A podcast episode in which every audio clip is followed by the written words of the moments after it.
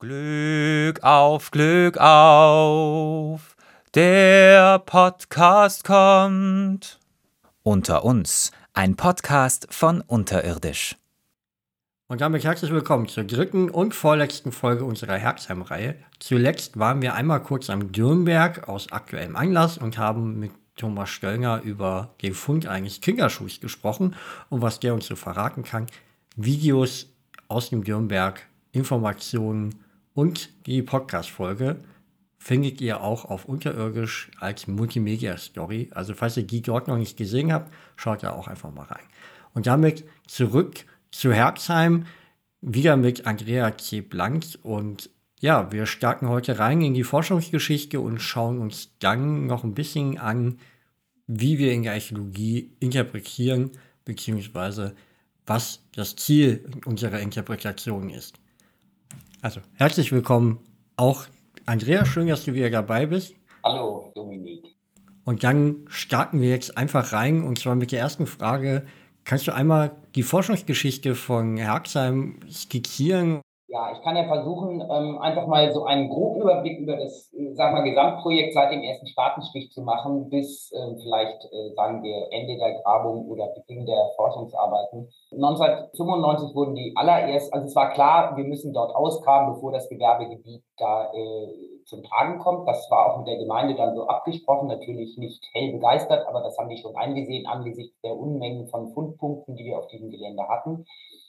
Und ähm, auch unter Beteiligung eben der Gemeinde finanzieller wurde dann diese Rettungsgrabung installiert. 1996 ging das richtig los. Zuerst wurden die Schließungstrassen wie üblich auf so Gewerbegebieten freigeschoben. Da hat man den Graben, den doppelten Graben gekreuzt, also weil man einfach da quer über dieses Gelände dann mit den Erschließungstrassen äh, gefahren ist. Und es war vollkommen klar, dass da irgendwo von der Stadt aus gesehen der Stadt näher oder dem Ort näher liegenden Bereich äh, offensichtlich eine bandkeramische Siedlung. Das hat sich auch sehr schnell herausgestellt, dass das eben äh, etwas mit Fassungsgraben ist. Also da wurden größere Teile schon freigeschoben.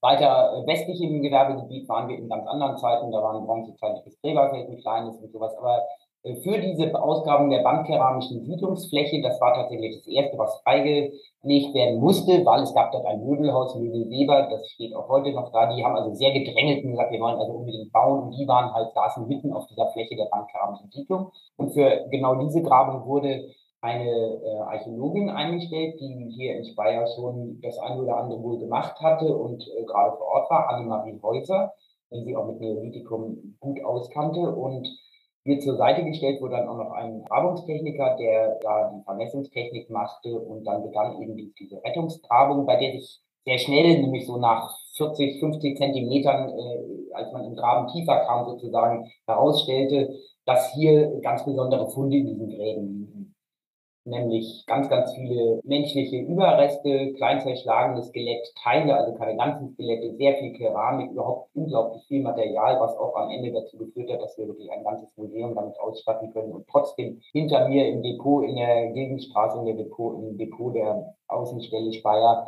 sich Kisten stapeln mit Funden und wir also unglaublich viel Zeug dort haben. Diese Rettungsgrabungen haben sich natürlich beschränkt auf den Bereich, der als Gewerbegebiet ausgewiesen wurde. Ähm, die gingen bis 1999. Während dieser Zeit haben schon äh, mehrere Mitarbeiter, also Studenten, die hier auf der Grabung waren, angefangen, über Materialgruppen äh, Magisterarbeiten zu schreiben. Damals eben noch Magister, keine Masterarbeiten. Das war einmal der Fabian Haag, der über die Knochen Geräte von Herxheim eine Magisterarbeit, also die einfach so alle vorgelegt. Natürlich dann äh, Dirk Schimmelfennig über die Silices. Das waren die Arbeiten, die er schon entstanden hatten. Es hatten sich auch schon mal zwei Osteoarchäologen so ganz grob, sage ich mal, die, die menschlichen Dinge angeschaut und über einzelne besondere Funde da gab es so Traumata an Schädeln, die offensichtlich durch irgendwelche Schläge äh, von Schlägen herrührten. Also die haben da schon mal ein bisschen was bearbeitet, aber äh, wir hatten halt Unmassen, also etwa 60.000 Knochen und Knochenfragmente, das wissen wir heute, sind da ungefähr freigelegt worden in diesen drei Jahren Grabung. Und äh, Tausende von Keramikscherben, also das war gar nicht so schnell alles zu bearbeiten. Und dann war die Grabung zu Ende und ähm, auf der Fläche, die jetzt archäologisch ich sag mal, tot war, in dem ja alle Funde herausgenommen wurden, alle B-Funde, also diese Gräben, Reste der Siedlung, der wirklich schlecht erhalten, aber dennoch eine ganze Reihe Abfallgruben waren da, die auch eben aus verschiedenen Epochen dieser bandkeramischen Zeit Fundmaterial erbrachten. Das alles verschwand in den Depots der Außenstelle von Speyer. Und die Annemarie Häuser, die Grabungsleiterin, bekam aber in Zusammenarbeit auch mit der Gemeinde Herxheim wohl, das hat hier der damalige Chef der Außenstelle Speyer Helmut Bernhard sehr gut mit äh, der Gemeinde da vereinbart. Die bekam also wohl einen Werkvertrag oder das war also nicht fest angestellt in Speyer und begann eine Doktorarbeit über die verzierte Keramik, die äh, in großen Mengen in diesen Gräben zutage trat, ganz ausgezeichneter Qualität der Verzierung und auch der Machart, teilweise schon durchaus ein bisschen brüchig, weil das nicht gut gebrannt wird in der frühen Jungsteinzeit, aber dennoch also ganz besonders qualitätvolle Keramik, daran war gar nicht zu zweifeln und damit beschäftigte sie sich im Rahmen einer Doktorarbeit, nahm also das Material auf, ließ schon ein paar Sachen zeichnen.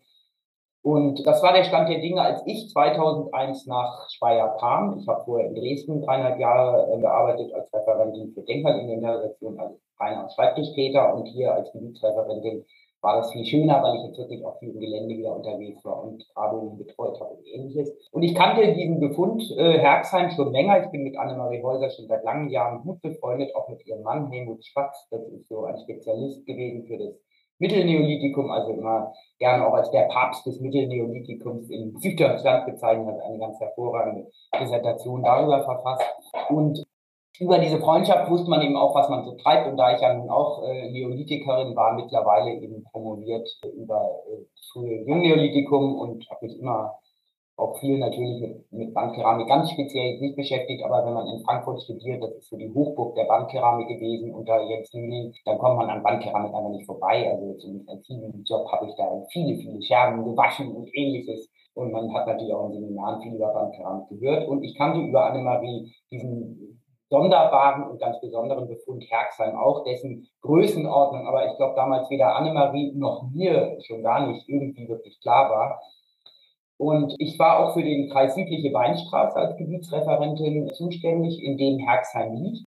Landau ist also die größte Stadt im Kreis die Weinstraße, kreisfreie Stadt, aber dennoch der größte Ort und äh, Herxheim liegt dort auch. Dennoch habe ich mich in dieses Projekt als solches, das ja jetzt grabungsmäßig auch abgeschlossen war, gar nicht eingemischt. Das ging mir auch bei anderen Projekten, die ja schon am Laufen waren, so, das machten halt irgendwelche Leute, die damit schon vorher beschäftigt werden. Und da muss ich dann nicht irgendwie so tun, nur weil ich jetzt Gebietsreferentin bin, dass ich das so alles an mich reiße. Also Annemarie machte ihre Keramik. Ich habe da ziemlich oft, die musste immer in meinem Zimmer vorbei, wenn sie zum Zeichnerzimmer ging und da kam es oft vor, dass Annemarie reinkommt und sagt, ey, komm mal mit, Andrea, wir der zeichnet ja gerade so tolle Gefäßscherben da. Und deswegen habe ich wirklich viel von dem Material einfach schon mal bewundern dürfen. Und bin auch Keramik-affin, also ich auch als Doktorarbeit Keramik bearbeitet und bin wirklich ein Freund von Keramik, kenne mich damit auch recht gut aus und das äh, hat mich dann ganz doll fasziniert natürlich auch, was Annemarie dafür Fundmaterial immer wieder auch zum Zeichner schleppte, was mir anschauen konnte.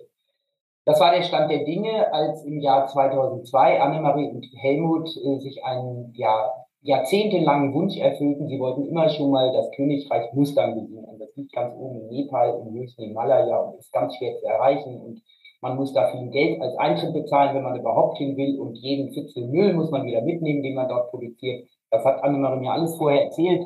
Wir haben noch eine Woche vorher einen Betriebsausflug gemacht, bevor sie dorthin geflogen ist und da war sie also ganz begeistert, sagte nur so, als hätte sie den Vorabend, also nur für den Flug hatte ich so ein bisschen Bammel, weil musste mit einem kleinen Flugzeug, da passen nur 20, 30 Leute rein, durch so enge Täler da fliegen, bis man dann da oben im Königreich Mustang dann ankommt. Ja, das äh, war so ein bisschen, als hätte sie einen Vorabend gehabt. Jedenfalls waren die beiden also in diesem Urlaub und auf dem Rückflug sind sie eben in diesem kleinen Flugzeug Mitten im Monsun, der Pilot hat wohl auch nicht viel gesehen, ist dieses Flugzeug also an ein Berg zerschellt. Keine Überlebenden, ich glaube es waren 18 oder 20 Tote und das war also für mich und natürlich meine ganzen Kollegen ja auch ein furchtbarer Schock, als wir dann im Radio diesen äh, Bericht hörten und auch nicht glauben wollten, also unsere Restauratorin, die auch mit einer Runde befreundet war, kommen doch dieses Wochenende wieder, bestimmt nicht in den Flugzeug. Aber relativ schnell war also klar, dass sie unter den Verunglückten waren und das war eine ganz schlimme Zeit danach und äh, es sah natürlich auch so aus, als würde jetzt das gesamte Restmaterial, nämlich die Keramik von Herxheim, wie schon die gesamten Knochen und alles Übrige in den Depottiefen der Außenstelle Speyer verschwinden und der Dinge harren, die da vielleicht irgendwann mal kommen, aber wer kann schon als Doktorarbeit 60.000 Knochenfragmente irgendwie bearbeiten oder ähnliches. Also da sah es erstmal recht düster aus. Ich habe auch wirklich ein Jahr gebraucht, um mich von diesem schweren Schlacht zu erholen, dass Annemarie und Helmut jetzt gestorben sind. Ich habe ihre Wohnung mit ausgeräumt, gerade die archäologischen Sachen und es war wirklich ganz furchtbar alles. Und danach war es aber so, dass ich als Gebietstrefferin natürlich irgendwie für Herxheim zuständig war. Meine Grabungen waren abgeschlossen, da standen jetzt schon überall fertige Fabriken oder auch nicht. Das war aber auch klar, äh, mittlerweile sind auch äh, Luftbilder ausgewertet worden, wo man ganz schwach auch diese Gräben sieht. Vom Plan der Gräben ganz klar, das ist der Teil eines größeren Erdwerks, nur wo es genau verläuft, weiß man halt nicht. Aber da standen erstmal keine Grabungen an. Und ich habe dann irgendwie nur das Gefühl gehabt, eigentlich, ich müsste irgendwie dieses Erbe von Annemarie übernehmen und irgendwas aus diesem Herzheim machen. Das war wirklich eine ganz emotionale äh, Entscheidung anfänglich. Also natürlich war auch da das archäologische Gewissen, was mir sagte, also es kann nicht sein, dass so ein außergewöhnlicher Fundplatz, das ist das war, war natürlich längst klar inzwischen, äh, dass der einfach so in den Depots der Denkmalpflege verschwindet, weil natürlich die Denkmalpflege überhaupt kein Geld hat, solche Fundmassen zu bearbeiten, egal ob dieser Platz jetzt einzigartig, hochinteressant oder was auch immer ist. Dafür gibt es einfach in der Geld. Und deswegen habe ich dann beschlossen, ich müsste versuchen, ein Team von Bearbeitern zusammenzutrommeln, äh, weil ich das natürlich nicht alles selber machen konnte. Ich habe einen äh, Fulltime-Job in der Denkmalpflege, der ist auch nicht nach acht Stunden zu Ende. Und da können Sie mich auch noch irgendwie, außerdem bin ich kein Spezialist für Knochen und auch nicht für Felsgesteine und für vieles andere, für Archäobotanik schon gar nicht. Auch viele Proben wurden ja damals genommen. Also gesagt, getan, ich habe mich dran gesetzt und einige der Menschen, die schon äh, in den Grabungen bei Annemarie gearbeitet hatten, da war unter anderem der Fabian Haag und Dirk Schimmel, kenne ich die beiden, die dort auch arbeiten, die ich persönlich gar nicht kannte. Tatsächlich habe ich einige von ihnen auf der riesengroßen Gedächtnisfeier, die auf dem Heidelberger Friedhof für Annemarie und Helmut stattfand, getroffen und überhaupt auch erst kennengelernt und dort schon mal so ganz vorsichtig vorgefühlt, dass man vielleicht irgendwann mal etwas machen sollte. Das hat aber ein Jahr gedauert oder anderthalb, bis ich wirklich auch emotional so weit war, dass ich da so einen kleinen Schlussstrich ziehen konnte und sagen, okay, Herxheim muss man jetzt neu anfangen sozusagen. Und dann habe ich eben einen Antrag bei der DFG gestellt, weil das auch das Einzige ist, was eine Chance gibt, äh, genügend äh, Fördergelder zu gewinnen. Sie brauchen Drittmittel, aber das wird eben kein Privatmann aus Werksheim spendieren, weil das war schon klar, dass es da um sechsstellige Summen geht und nicht irgendwie um 10.000 Euro, die ich mal kurz brauche. Und das hat auch tatsächlich funktioniert. Bin damals auch ähm, mit Jörg Orschied, einem der Osteoarchäologen, die die Knochen auch bearbeiten wollten, auch nach Bonn gefahren und habe mich erstmal erkundigt, wie das ist, wenn ich so einen Antrag stelle, wo ja lauter verschiedene Leute dann das Geld kriegen. Das war also gar nicht so einfach für mich. Ich hatte auch noch nie einen DFG-Antrag gestellt und wir wurden da sehr gut von Herrn Wiener, dem damaligen Referenten bei der DFG für die Archäologie beraten und das hat dann auch tatsächlich funktioniert mit einem ersten Antrag, dem, ich kann es gleich vorwegnehmen, äh, der war für zwei Jahre und diesem Antrag sind drei weitere gefolgt. Also ich habe acht Jahre lang diese Förderung tatsächlich durchbekommen bei der DFG und ohne die äh, Unterstützung der Deutschen Forschungsgemeinschaft, die finanzielle, wäre das auch gar nicht möglich gewesen, dieses Material auszuwerten. Also ich bin der DFG da immer noch sehr, sehr dankbar, die mich in jeder Richtung da vollkommen unterstützt hat, auch was die Publikationen später anging. Dann fingen wir eben an, dieses Material zu bearbeiten. Zwei Osteoarchäologen, äh, der Dirk Schimmel kenne ich, war für das gesamte Steinmaterial äh, zuständig, Fabian Haag für die für die Knochengeräte, die wollte er noch, noch im größeren Stil bearbeiten. Christian Jeunesse, seines Zeichens damals noch Denkmalpfleger, kurz darauf aber Professor an der Uni Straßburg, auch ein ausgewiesener Kenner der Wandkeramik, sagte, ja, er macht nicht so viel oder er hat Zeit genug nebenher, er wird also die Keramik irgendwie bearbeiten.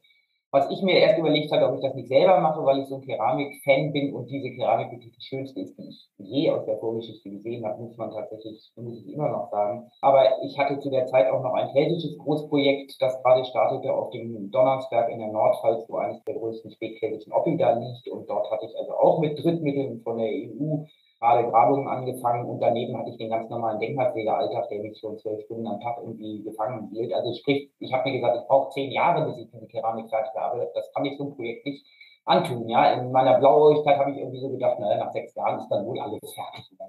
Weit gefehlt. Das erste, was wir feststellen, war, dass die Dokumentation dieser Rettungsgrabung nicht wirklich uns viele, viele Fragen zu diesen merkwürdigen Befunden im Graben beantworten konnte. Das lag auch ein Teil an der Grabungstechnik damals, also für eine Rettungsgrabung unglaublich vielfältig dokumentiert und alles. Aber man hat eben früher einen Graben von so einer Siedlung entweder nur ein paar Schnitte durchgemacht und man guckt, wie sind die Profile so. Aha, das ist ein Spitzgraben, ah, das ist ein Sohlgraben, okay, und dann guckt man nochmal an einer anderen Stelle. Tatsächlich haben die nach den ersten Metern, sage ich mal, so, die feststellen, das ist ja streckenweise hier voll mit Material, wurde beschlossen, diese beiden Gräben gesamt auszugraben in dieser ersten Rettungsgrabung. Das haben die auch gemacht. Und sie haben diese ganzen Gräben praktisch künstlich in zweieinhalb Meter Abschnitte aufgeteilt. Also nach zweieinhalb Metern kam von nach Abschnitt 1, Abschnitt 2 und dann 3, 4, 5 bis 189 oder sowas. Das haben sie mit beiden Gräben gemacht. Und dann wurden diese 200 Meter Abschnitte noch einmal längs geteilt und man hat von dem Abschnitt 1 die südliche Hälfte ausgegraben und vom daneben liegenden die nördliche. Damit gewann man ein Querprofil und ein durchgehendes Längsprofil durch diese beiden Abschnitte. Das Problem ist allerdings das, was wir dann später wussten und aus der Dokumentation dieser ersten Grabung, die auf, bis auf den letzten Meter immer in diesen 200 Meter Abschnitten im Schachbrettmuster ausgegraben wurde, dass was da im Graben war, eben nicht einfach wild verstreut und wie überall so bunt vermischt in der Verfüllung die Funde lagen, sondern das waren so Konzentrationsbereiche, wenn man das mal vorsichtig fassen will. Also stellen sich vor, so auf sieben Meter Länge in diesem Graben, teilweise auch so leicht ein bisschen äh, nach unten fließend, weil da wohl schon vorher Verfüllung ein bisschen drin war, liegen also konzentriert, mehr oder weniger konzentriert, immer mit viel Erde vermischt, diese ganzen Funde. Wenn Sie jetzt von oben da Ihre zweieinhalb Meter Abschnitte sagen wir, festlegen, dann zerhacken sie so eine zusammenhängende Fundkonzentration in drei bis acht Teile, weil sie ja auch nicht jeden Abschnitt äh, in der gleichen Höhe, das gab also irgendwie Stratenabhübe, die sich nicht nach den Verfüllungsfärbungen richteten, sondern einfach künstlich waren. Und wenn viele Funde plötzlich auftauchen, was bei diesen Fundkonzentrationen, von denen es über 100 gibt, größere und kleinere, äh, einfach immer der Fall war, dann wurde das auch gezeichnet. Und diese Zeichnungen, das war eben der Stammel, dass es diese Zeichnungen gab, mit, aus denen wir dann sozusagen diese großen Fundkonzentrationen teilweise zumindest rekonstruieren konnten. Aber viele Einzelheiten äh, waren einfach nicht dokumentiert, weil man wusste oft nicht, wo in diesen zweieinhalb Metern Abhub sich wirklich die Funde befunden hatten. Es wurde nichts dreidimensional eingemessen, es gab noch keinen Lasertachymeter, die haben mit einem Nivelliergerät gearbeitet in den 90ern. Und da wurde für uns sehr schnell klar, also das ist eigentlich gar nicht alles sehr auswertbar. Wir bräuchten viel genauere Informationen, wo hat was gelegen, mit was ist es vergesellschaftet. Diese wichtige Frage, die für uns Archäologen auf jeder Grabung und für jeden Fund so entscheidend ist. Deswegen ist es so sinnlos, von einem Raubgräber eine Handvoll keltischer Münzen zu bekommen, der sagt, ja, ich habe da mal so gegraben und da lagen überall welche, aber ich weiß nicht mehr welche wo. Und ob da noch was war, weiß ich nicht. Und ob das in einer Grube war oder eben vielleicht darunter ein Skelett lag, das weiß ich auch nicht. Und dann ist das für mich eigentlich ein, ein völlig uninteressanter Fund. Und wenn es noch so viele Goldmünzen sind, da kann mir ein gut dokumentiertes Fragment von einem römischen Dachziegel viel mehr verraten, ja, der mir dann sagt, aha, der liegt da und da, das ist also von der Scheune hier gewesen, ah, ist ja interessant, die Scheune sogar mit Dachziegel und solche Sachen, die würden mich dann interessieren. Also es geht nicht darum, ob das jetzt Gold, Silber oder irgendwelche Preziosen sind, es geht um die Gefundzusammenhänge. Die fehlten uns leider für viel Fundmaterial aus Herxheim, einfach weil diese, diese Grabungstechnik der zweieinhalb Meter Abschnitte, das waren eben dann große Volumina, die auf einmal ausgegraben wurden letztlich. Und ich kann nur sagen, ich weiß, dass das irgendwo auf diesen zweieinhalb Metern lag, aber wenn Sie so Fundkonzentrationen haben, dann ist es wichtig, wie sind die zusammengesetzt? Was gehört da zu einer Konzentration? Was gehört vielleicht zu einem anderen? Und das ließ sich einfach aus der Dokumentation nicht mehr rekonstruieren. Worauf für uns völlig klar war, wenn wir das vernünftig auswerten sollen, dann müssen wir noch einmal graben. Wir wissen ja jetzt, was auf uns zukommt. Wir müssen auch keine riesige Fläche graben, weil Funde als solche haben wir genug, aber wir müssen das anders dokumentieren. Da muss eine ganz andere Grabungstechnik her. Und da kam dann die Gemeinde Herxheim ins Spiel, die einen völlig kulturbegeisterten Bürgermeister hatte, der auch diesen Ort sehr geprägt hat. Der war 45 Jahre dort Bürgermeister und hat wirklich kulturell die tollsten Sachen gemacht. Es gibt dort eine Bildhauerschule, eine Kulturhaus Villa Visa, das mal einem Industriellen namens Visa gehörte, der hat das der Stadt vermacht. Dann haben die da ein Kulturzentrum draus gemacht, wo es fantastische Klavierkonzerte gibt und Ausstellungen. Das hat alles dieser Bürgermeister Elmar Weiler bewerkstelligt und, und er war von Haus aus eigentlich Kaufmann und er war ein sehr gewiefter Kaufmann. Der hat also immer irgendwelche Töpfe noch gefunden, wo für den Kreis die Weinstraße noch Geld zu holen war und wo man noch irgendwie da was beantragen konnte. Und mit dem habe ich mich sehr, sehr gut verstanden und ihm auch das durchaus schmackhaft machen können, dass ein von Annemarie Häuser schon geplantes Museum Dorf Herxheim, dass man das also natürlich ganz viel besser dort, sagen wir, Geschichten erzählen können. Das ist, was Archäologen tun. Die erzählen Geschichten und die sind halt vorher von ihm dokumentiert. Deswegen sind das keine Märchen, sondern das sind Geschichten, die irgendwie so ein bisschen Hand und Fuß haben. Und dass das natürlich besser zu erzählen ist, wenn ich etwas ausgegraben habe, ganz minutiös und von jedem Fund weiß, wo er gelegen hat. Und wenn da Sachen zusammenzusetzen sind, ich eben erzählen kann, aha, die Grube da hinten stand auch offen, der Graben hier offenbar, weil da zwei Scherben aneinander passen. All solche spannenden Dinge. Das hat er auch so eingesehen und dann äh, haben wir mit vereinten äh, Kräften einen Antrag bei irgendeiner äh, Kulturstiftung für den Kreis Südliche Weinsprache gestellt, wo niemand bisher Geld beantragte, wie der Sachbearbeiter uns sagte. Und Elmar Weiler nicht faul hat also sofort da einen großen Antrag gestellt. Er hat aber auch sehr viel Geld aus dem Gemeindesäckel freigemacht. Und am Ende hat die Gemeinde Herxheim mit Landesmitteln diese Forschungsgrabung, die wir dort inszeniert haben, tatsächlich dann von 2005 bis 2008 finanziert. Das ist also was ganz, ganz Außergewöhnliches. Ein kleines Dorf macht da Mittel frei, um eine Forschungsgrabung äh, zu, zu finanzieren. Ja, also wir haben in jeder Beziehung auch unglaubliches Glück gehabt dort in Herzheim. Einmal, dass es auch diese Landesmittel nun gerade gab, dass der Bürgermeister der kulturbegeistert war und auch seinen Gemeinderat da rumgekriegt hat, ähm, immer angespornt von mir. Ich habe auch mal einen Vortrag vom Finanzausschuss der Gemeinde Herxheim gehalten, dem klar gemacht, dass das also ein phänomenales Museum wird, wenn wir da auch gut dokumentierte Funde da unterbringen können. Also das ist jetzt auch ein sehr schönes Museum und äh, man kann da auch viel erfahren tatsächlich. Das war jetzt nicht so dahergeredet, aber davon muss man natürlich ganz normale Bürger, die mit ihrem Geld vielleicht auch wieder einen neuen Kindergarten ausstatten möchten, erstmal überzeugen, dass sie das für alte graue Scherben und in kleine Teile zerhackte Skelette ausgeben sollen. Was sie aber dann tatsächlich getan haben, und Fabian Haag, der äh, dann auch da angestellt war als Grabungsleiter, der hat also das übernommen, die zusammen mit Michael Münzer, dem Grabungstechniker, der auch bei der ersten Grabung schon dabei war, bei Annemarie Häuser und sich von daher eben auch sehr gut auskannte. Alle beide waren bei dieser alten Grabung dabei.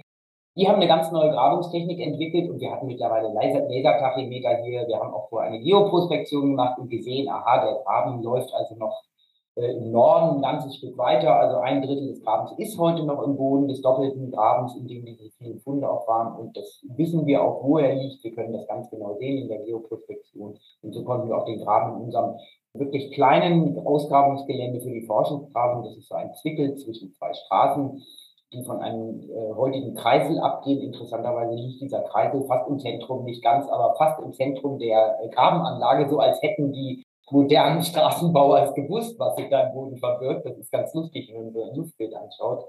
Und dann haben wir eben parallel zu der Auswertung, die natürlich auch schon äh, im Gang war, äh, über das DFG-Projekt, haben wir ganz frei von der DFG, aber um dieses DFG-Projekt sozusagen zu unterstützen, diese von der Gemeinde finanzierte Forschungsgrabung gestartet, die dann äh, vier Jahre lief, wo alles mit dem Lasertachymeter eingemessen wurde. Wir haben kleine Abhüge über große Flächen gemacht, sodass wir also diese Fundkonzentration nicht zerhackten, sondern die wirklich in der Fläche sehen konnten. In meinem Forschungsteam vom DFG-Projekt waren eine ganze Reihe Franzosen, also die Archäologin Rosemarie Abogat, Christian Jeunesse, dann ist auch für die Neugrabung ein französischer Anthropologe mit eingestiegen mit seiner Kollegin der Bruno Boulestin, mit seiner Kollegin Anne-Sophie Coupé. Also Frankreich war da gut vertreten und die Franzosen graben ja sehr gerne negativ oder eigentlich immer negativ aus. Das heißt, das Fundmaterial bleibt im Boden und an den Grenzen der Grube bis zur Grenze der Grube sozusagen wird das Erdmaterial herausgehoben, sodass die Funde sozusagen noch an ihrem Originalplatz dann im Befund drin liegen und man sie angucken und genau sagen kann, so und so hat das da drin gelegen. Das hat natürlich eben den Vorteil, dass man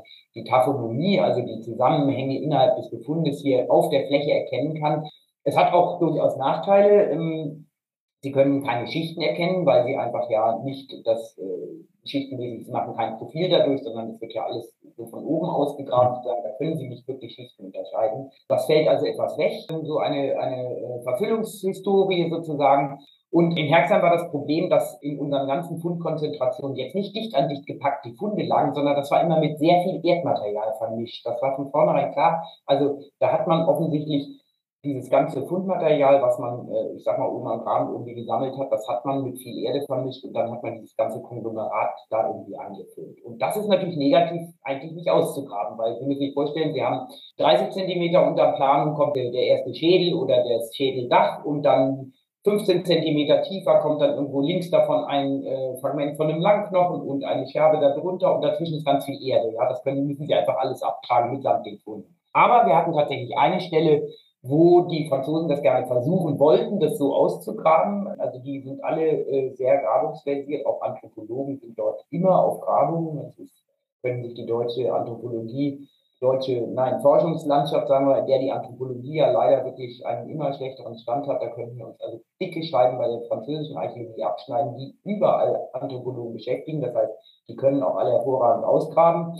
Und so hat eben auch Bruno Boulestin und auch die Anne-Sophie Coupé haben also munter damit ausgegraben und es ist ihnen tatsächlich gelungen, eine unserer Konzentrationen, die nun tatsächlich zumindest eine Schicht bot, wo relativ viel Fundmaterial und nicht so viel Erde war, auch wenn da drüber wieder Bereiche waren, wo sehr viel Erde mit Funden drin war, die wurden halt abgetragen und dann hat man das so freigelegt und hatte einen wirklich äh, unglaublich eindrucksvollen Blick von etwa sieben Meter Fundkonzentration in einem unten ganz tief um den Graben. Die Gräben sind teilweise über drei Meter bis zu vier Meter tief gewesen, V-förmig und in den unteren Bereichen, die dann nur noch 30, 40 Zentimeter, manchmal sogar noch weniger breit sind, lag dann wirklich gepackt äh, hier fünf Schädelkalotten, menschliche, äh, ganz, ganz viel klein gehacktes Knochenmaterial ebenfalls von Menschen, aber auch Rinderhornzapfen und Keramikscherben und irgendwelche kleinen Knochengeräte, alles dort so vermischt und war dann auch der Star mehrerer Sonntagsführungen, die wir da gemacht haben, das haben wir eine Weile dann da konserviert, indem wir es immer schön abgedeckt haben, weil das wirklich so ein spannender Anblick war.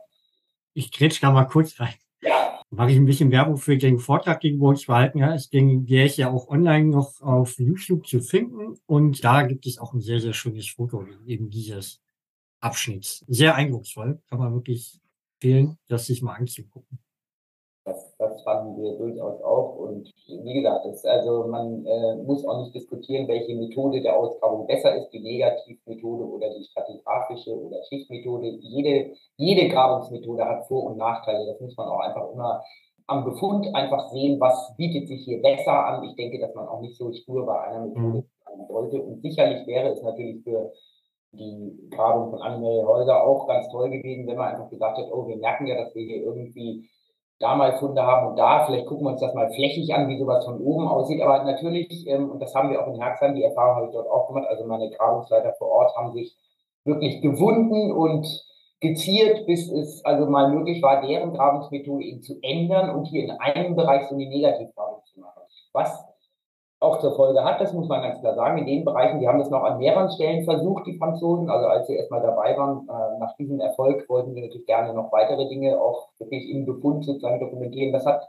an, an drei weiteren Stellen haben sie das versucht und es hat überall nicht funktioniert. Also da waren die Funde eben mit sehr viel Erde vermischt. Das war nicht negativ ausgrabbar, jedenfalls nicht vernünftig. Also wir hatten da keine große Fundstreuung, die man so kompakt da sehen konnte. Das lag einfach an der Art, wie die Verfüllung zusammengesetzt war. Aber einmal hat es eben da ganz gut funktioniert. Aber in der Befundbeschreibung, Fabian Haag hat später seine Dissertation über diese Gräben und deren äh, Geschichte und deren Architektur und äh, ihre Verfüllung gemacht. Und dort gibt es einfach in den Verfüllungsbeschreibungen, die wirklich akribisch sind, für die ganzen die ganze Historie dieser sehr abwechslungsreichen Verfüllgeschichte nachvollziehen können, in der gibt es einfach Löcher. Und diese Löcher sind die Stellen, wo die französischen Kollegen negativ begraben haben, weil da nichts dokumentiert ist über die Verfüllung. Das ist halt der Nachteil einer solchen Methode. Also, wie gesagt, es hat alles seine Vor- und Nachteile. Ich würde mich gar nicht festlegen wollen, welche ich besser finde, weil man das einfach am Befund entscheiden muss. Und vielleicht, das sieht man ja in Herbst, ist es auch mal empfehlenswert, wirklich nicht so stark an einer Methode zu hängen, sondern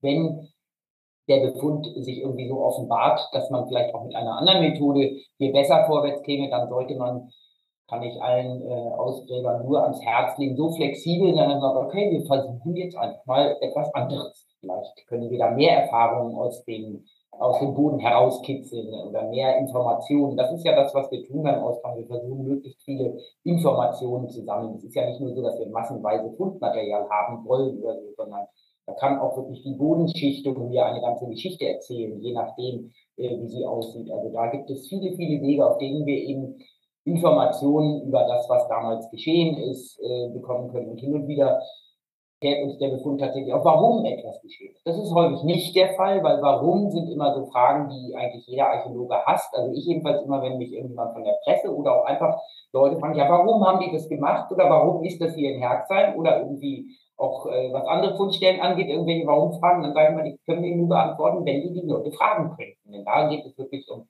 geistige Hintergründe, Motivationen, ja, ähm, solche Dinge.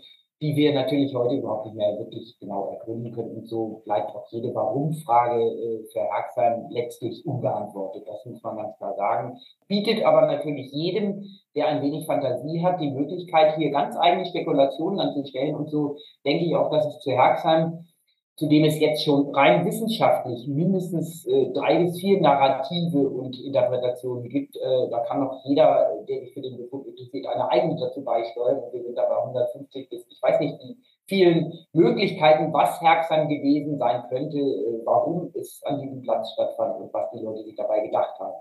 Ich bin überzeugt, dass wir das definitiv nie werden beantworten können, aber wir können natürlich uns dem annähern und versuchen, uns irgendwie eine durchaus sehr komplexe Denkweise, die es zu diesem Zeitpunkt gab, das waren eben nicht Fred Feuerstein-mäßige tumbe Leute, die mit der Holzkeule da rumliefen und sich gegenseitig auf den Kopf schlugen, auch wenn die das sicherlich hin und wieder getan haben, aber schauen wir uns heute in der Welt um, was machen wir gerade?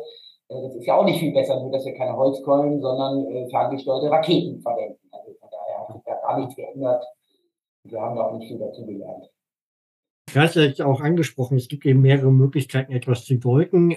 Das Spannende Archäologie ist ja, wir können ja dann versuchen, immer mehr Sachen auszuschließen und uns quasi schon mal ein bisschen krank zu führen und uns immer mehr dran zu führen an das, was eben die Realität war. Wir werden nie hundertprozentig wissen, wie sie aussah, aber wir können zumindest sagen, so und so sah es garantiert nicht aus. Und das ist ja immerhin auch schon etwas.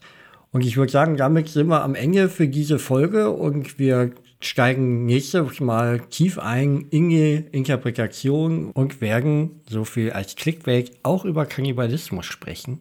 Ob es den in Herzheim gegeben hat, das lassen wir an dieser Stelle jetzt erstmal offen. Stattdessen sage ich bis zum nächsten Mal. Glück auf!